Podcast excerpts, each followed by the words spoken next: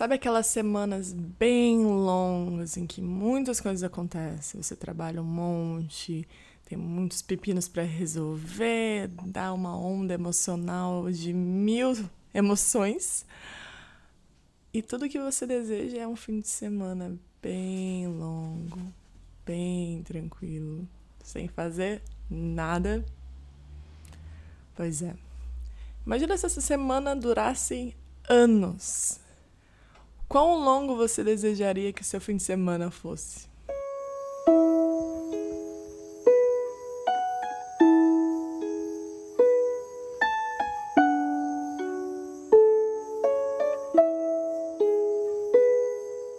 No episódio de hoje eu vou contar um pouquinho sobre o meu ano sabático, onde eu tirei esse fim de semana bem longo, é, depois de muitos anos morando nos Estados Unidos, né, seguindo a vida do sonho americano, né, digamos, né, na minha versão, em que eu fui para lá onde eu fui para os Estados Unidos para jogar vôlei pela universidade. Eu ganhei bolsa de estudos, então fiz minha graduação, fiz estágio, trabalhei, fiz o mestrado, segui trabalhando, fiz vários bicos.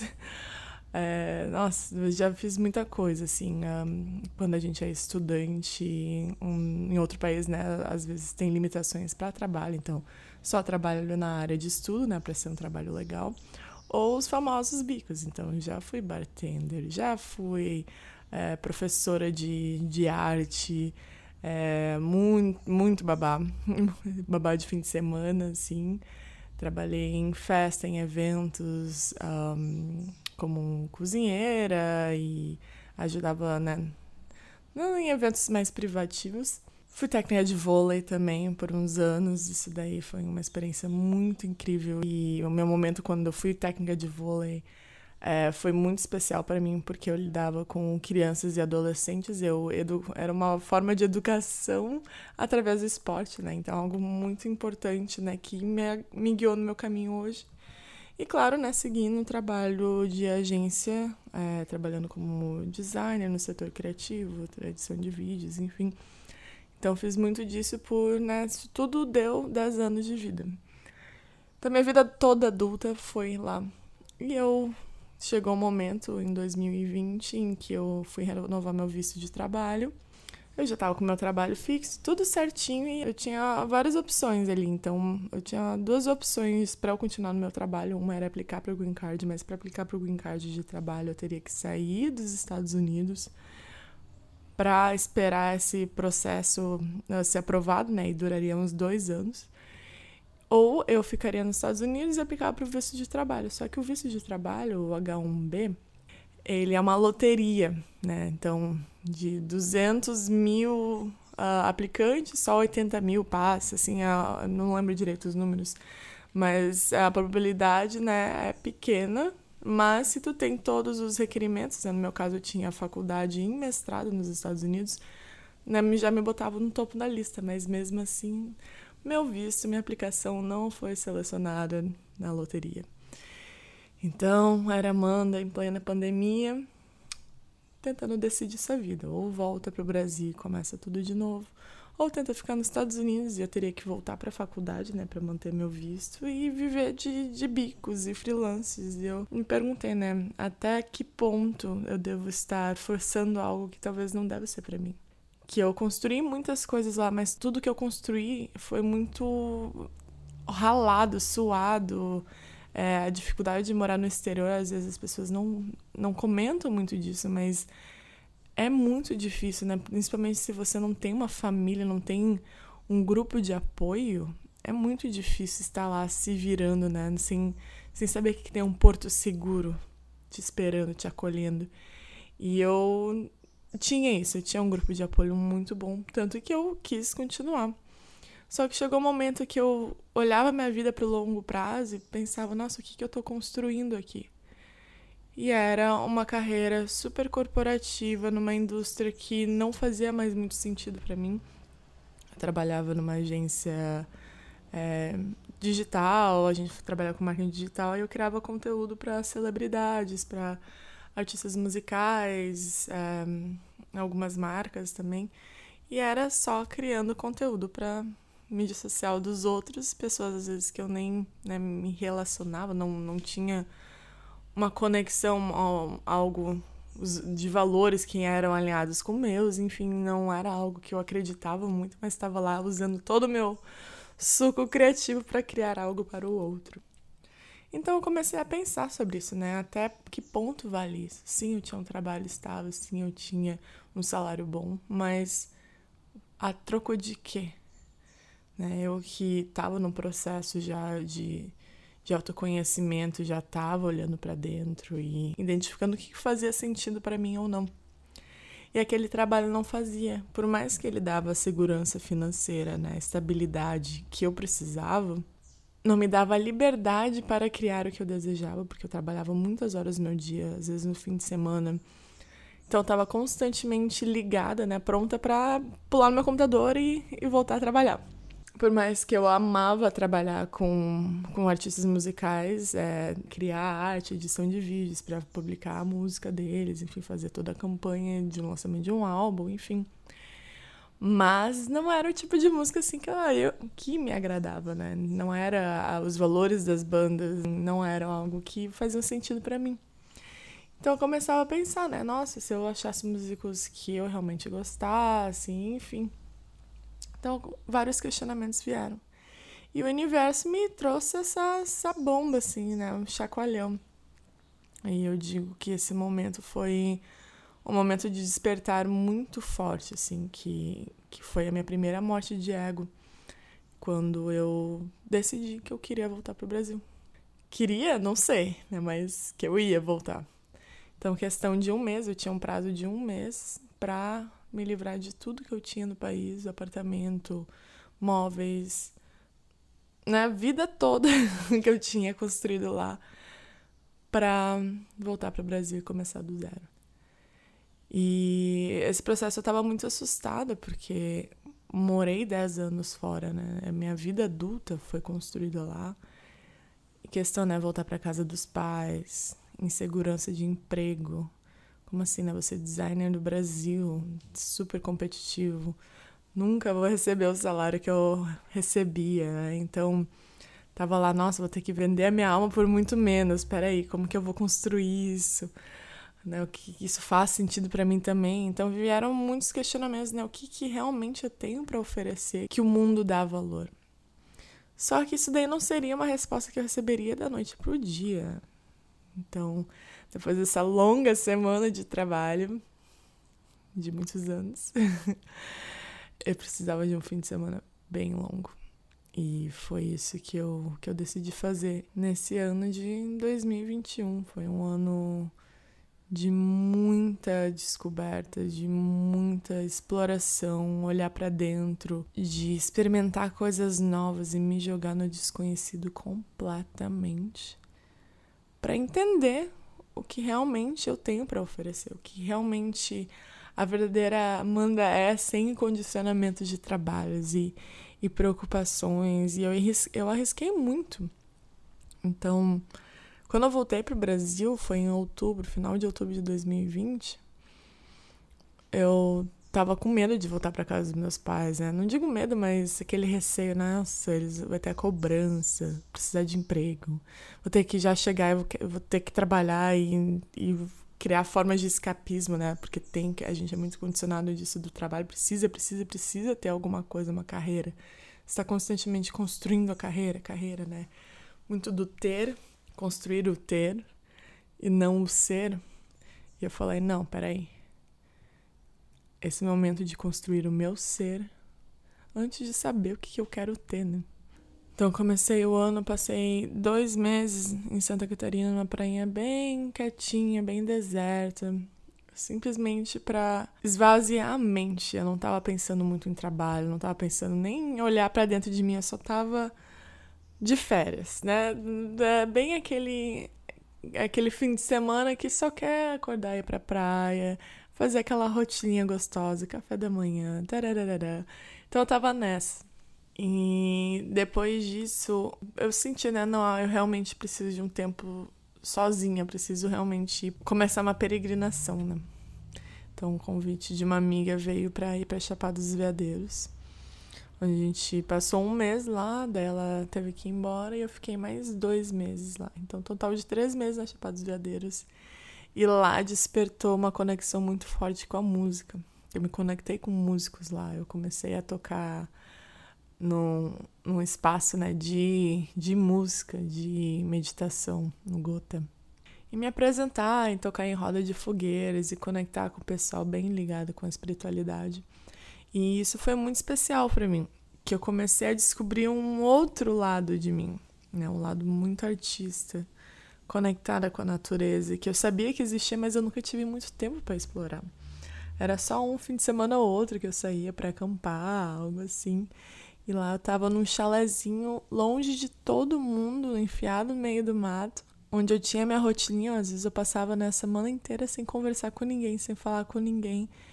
E foi um momento que eu olhei muito para dentro de mim. Que eu comecei a sentir mais o que eu queria ter, né? Mas eu tava muito ainda no meu ser. Que quem, quem era Amanda? O que, que ela tem para oferecer? esse sabático, né? Muita gente fala sabático que não faz nada, enfim, é só férias, é só viagem. Eu tava numa procura muito forte interna, tanto que eu escolhi para lugares onde a busca espiritual, a busca de cura era muito forte. Para eu ter esse acolhimento, eu sabia que eu conhecia as pessoas certas que iriam me mostrar novos caminhos e, e me inspirar e catalisar o meu processo, né, de busca interior. E foi muito lindo que eu encontrei todas as pessoas, esses, esses gurus, guias da minha vida, sempre presentes, né? Grandes amigos que eu construí nesse, nesse ano. Isso tudo veio com muita prática. Práticas né, de meditação, de mantra, de respiração, que é o yoga, né? Tudo nos ensina, né? Que é, é através dessa disciplina que a gente alcança o que a gente precisa, o que é mais alinhado para nós. E foi com muito, muito dessas práticas. Eu tinha uma prática diária de escrita, de respiração, de canto, tocar harpa, de conexão com a natureza. E isso aos poucos foi expandindo o meu sentir, né, o saber, o conhecimento do meu coração, o que, que era verdadeiro para mim. E isso começou a abrir caminhos que eu tava nessa disciplina. É, não era escapismo, por mais que eu sentia que poderia ser um escapismo, e muita gente até poderia né, ver como, nossa, que a Amanda tá lá no meio do mato fazendo nada. Mas para mim, o meu eu, eu superior tava falando, né, Amanda, é isso que tu precisa, precisa descansar e olhar para dentro.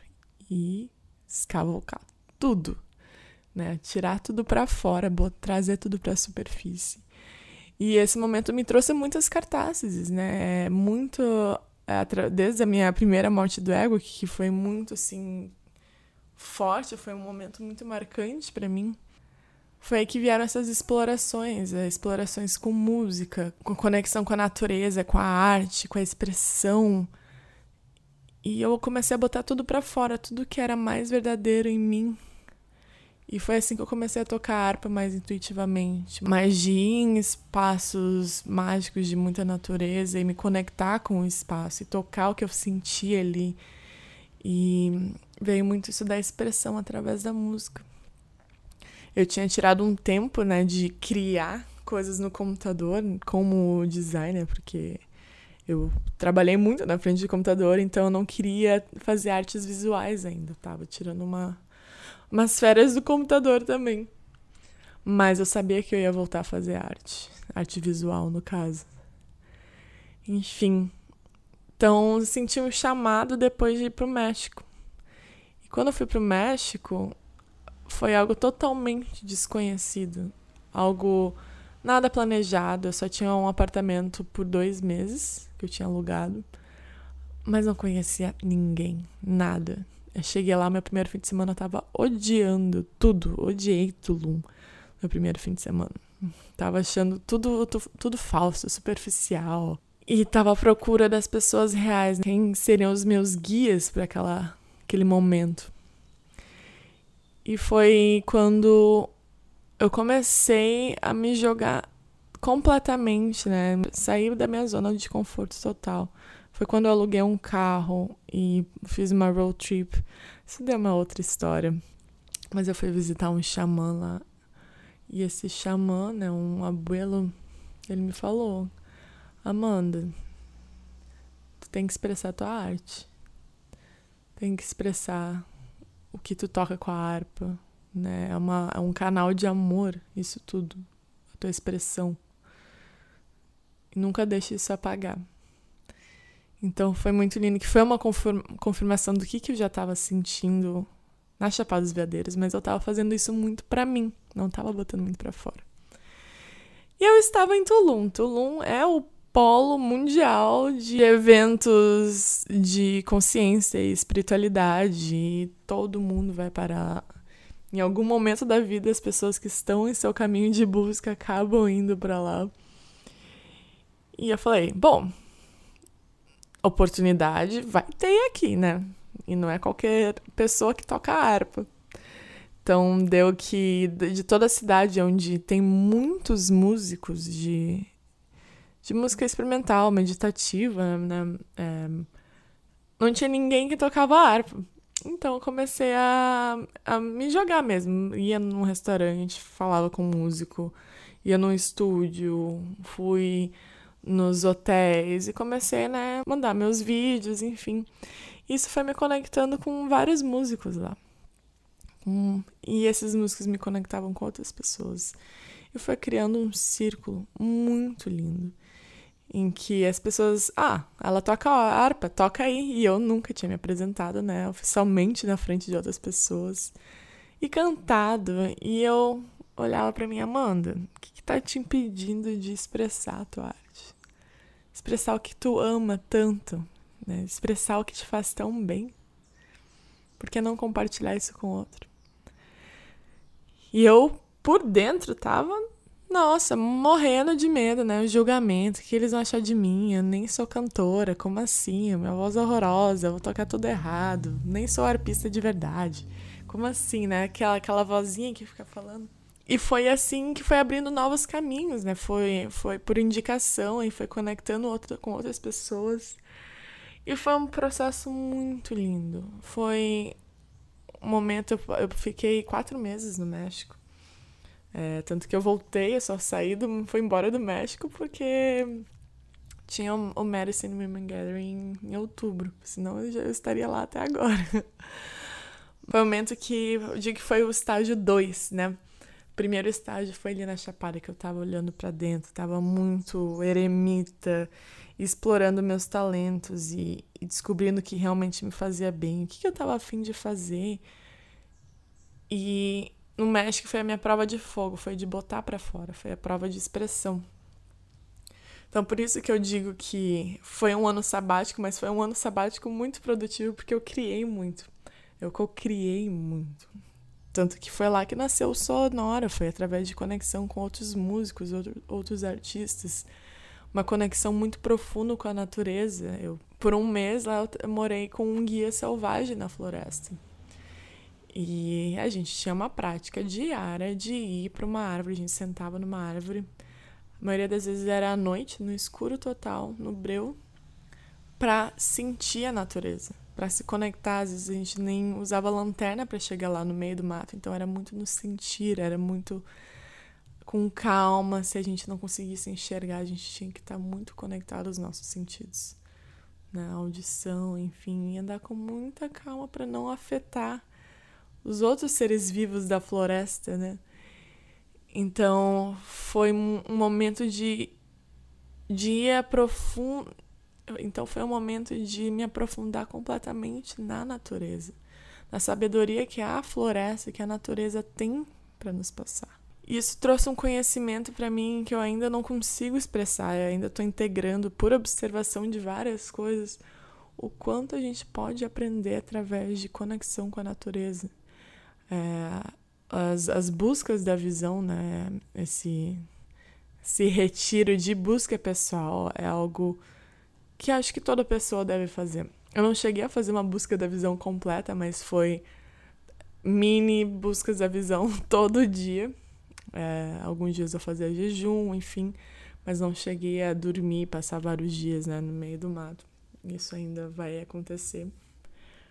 Mas foi um mês que eu digo da escola da natureza, de observação.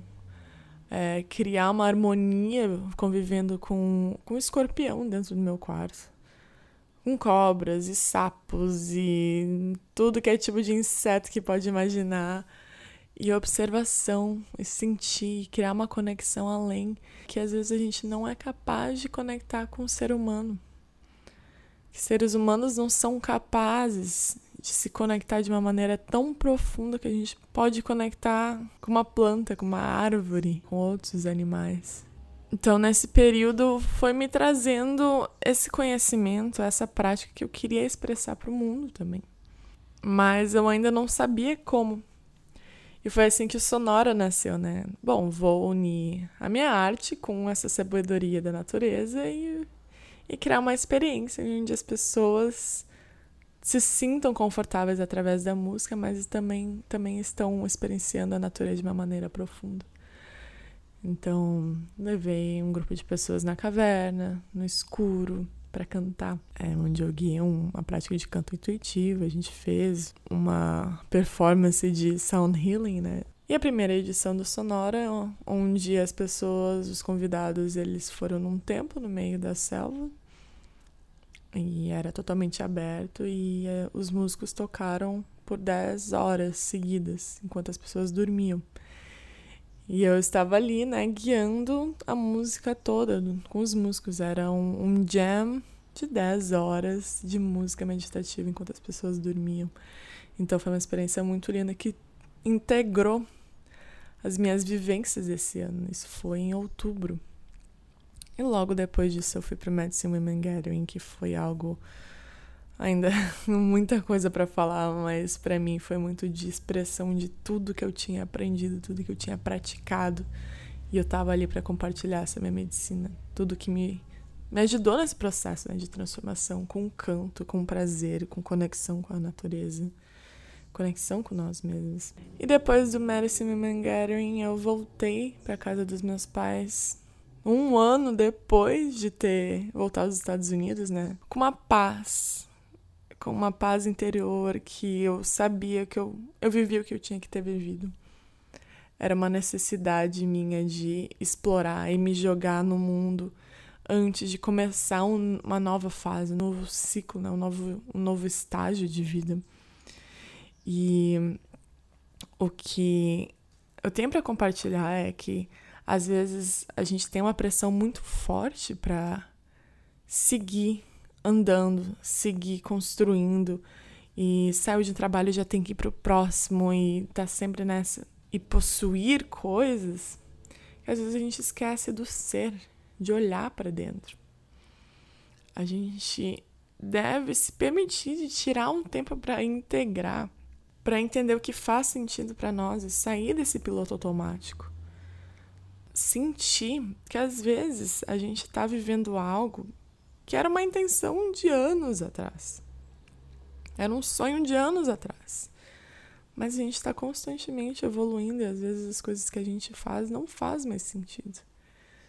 Só que a gente fica tão preso no mental, porque faz sentido fazer isso, porque isso está funcionando, mas realmente no sentir é algo que te faz bem, que te dá prazer, que te traz uma curiosidade para seguir explorando, que quando a gente entra no piloto automático, a gente entra na nossa zona de conforto. É tudo previsível, é tudo fácil, traz essa segurança. Mas e aí, vai ficar assim para sempre? Né? Na monotonia da segurança? E eu sei que isso depende para cada pessoa, né? Eu sei que eu, Amanda, estou aqui para explorar muitas coisas e continuar evoluindo e seguindo vários caminhos é, de criação. É isso que eu sinto que o ano de 2021 foi para mim. Foi um ano de pausa, de olhar para dentro, de ver o quanto eu tinha evoluído nesses 10 anos, entender que eu não preciso seguir nesse caminho que eu posso tomar uma direção de vida completamente diferente. Só que eu precisava sentir e entender o que realmente fazia sentido para eu gastar minha energia nesse próximo ciclo. Porque a Amanda, logo quando voltou para o Brasil, ela iria focar muito em ser designer gráfico para trabalhar para outras pessoas. E era seguir o padrão que eu tava. Talvez encontrar um outro trabalho ou fazer freelance, mas ela no mental, isso era o que fazia sentido. Ia criar uma pressão sobre algo que nem me dava tanto prazer mais. Então, por isso, tirar esse sabático de exploração, onde a gente põe a nossa cara a tapa para a vida, né? Para explorar tudo que a gente jamais teria explorado. Então, eu digo muito que eu vivi o comer, rezar e amar da minha versão. É, muita gente fala, ah, também vou para a Índia, vou para Itália, enfim. Mas faz o que faz sentido para você. Tira um tempo conectada consigo mesma, em silêncio, e pergunte né, o que, que mais te dá emoção, alegria e, e conexão com o seu ser da maneira mais profunda no momento, no agora. E o que você pode fazer para alcançar nisso? E é criar metas de emoções que a gente alcança isso. Em 2021, a minha meta de emoção era paz interior. Eu só queria paz. E da paz foi sentido de propósito com o meu criar. E foi evoluindo, evoluindo. E isso a gente sente, às vezes a gente cria uma meta, né? Ah, ter não sei quantos clientes. Ah, fazer tal projeto, ter tanto na minha conta, enfim. Mas às vezes esses projetos, essas metas no racional, nem sempre trazem as emoções que a gente quer sentir. Então, eu conectada muito com meu ser e sentir em 2021, trouxe as inspirações para eu criar as minhas metas né, ao longo do caminho as metas racionais, no caso. Então, quando a gente faz essa intenção do sentir, eu sinto, eu quero sentir isso. O que, que é o mais alinhado para mim, para eu sentir essa verdade, essa emoção, esse sentimento de propósito. E é isso que foi muito especial, que as coisas foram aparecendo, as, as pessoas, as oportunidades, as ideias, inspirações. E tudo era alinhado com o sentimento que eu estava manifestando, que eu merecia sentir, que a minha alma estava pedindo para sentir. Então é isso que eu tenho para compartilhar em relação a tirar um ano sabático. Às vezes não é nem um ano, às vezes é alguns meses, às vezes é cinco anos, mas é criar uma intenção de emoção. É olhar para dentro de si e sentir o que você quer sentir e ter essa conexão de saber o que, que vai trazer essas emoções. Às vezes ela no mental não faz o menor sentido. Mas é através desses insights que a gente recebe o nosso gás para o nosso próximo caminho. Então reflita com você mesmo. Estou no caminho mais alinhado para a minha verdade. O meu ser está precisando de uma pausa eu ainda sou curiosa. Eu ainda possuo uma curiosidade sobre as possibilidades que posso criar em meu caminho agora. E assim você sente. E lembrar que as respostas não vêm da noite para o dia. É algo que com o tempo a gente vai recebendo nossos insights, com a nossa conexão com a intuição Cada vez mais que a gente trabalha com ela, ela traz mensagens das maneiras mais improváveis. E é isso que eu desejo para você em 2022, ou em qualquer momento que você esteja em seu ciclo. Às vezes começou antes, às vezes ainda vai demorar um tempinho para começar. Um momento de muita consciência e olhar para dentro e explorar o que, está pronto para ser expressado. Que para mim esse momento foi muito especial e o que me ajudou a explorar muitos lados de mim que eu jamais imaginei que poderiam ser expressados, que eram verdadeiros. Então, o conceito de sabático ele é muito geral, mas tirar um momento para você, que você merece sim descansar e viver o que você deseja viver. Você está aqui para ser feliz e fazer as coisas que te dão prazer, que te dão paz. Música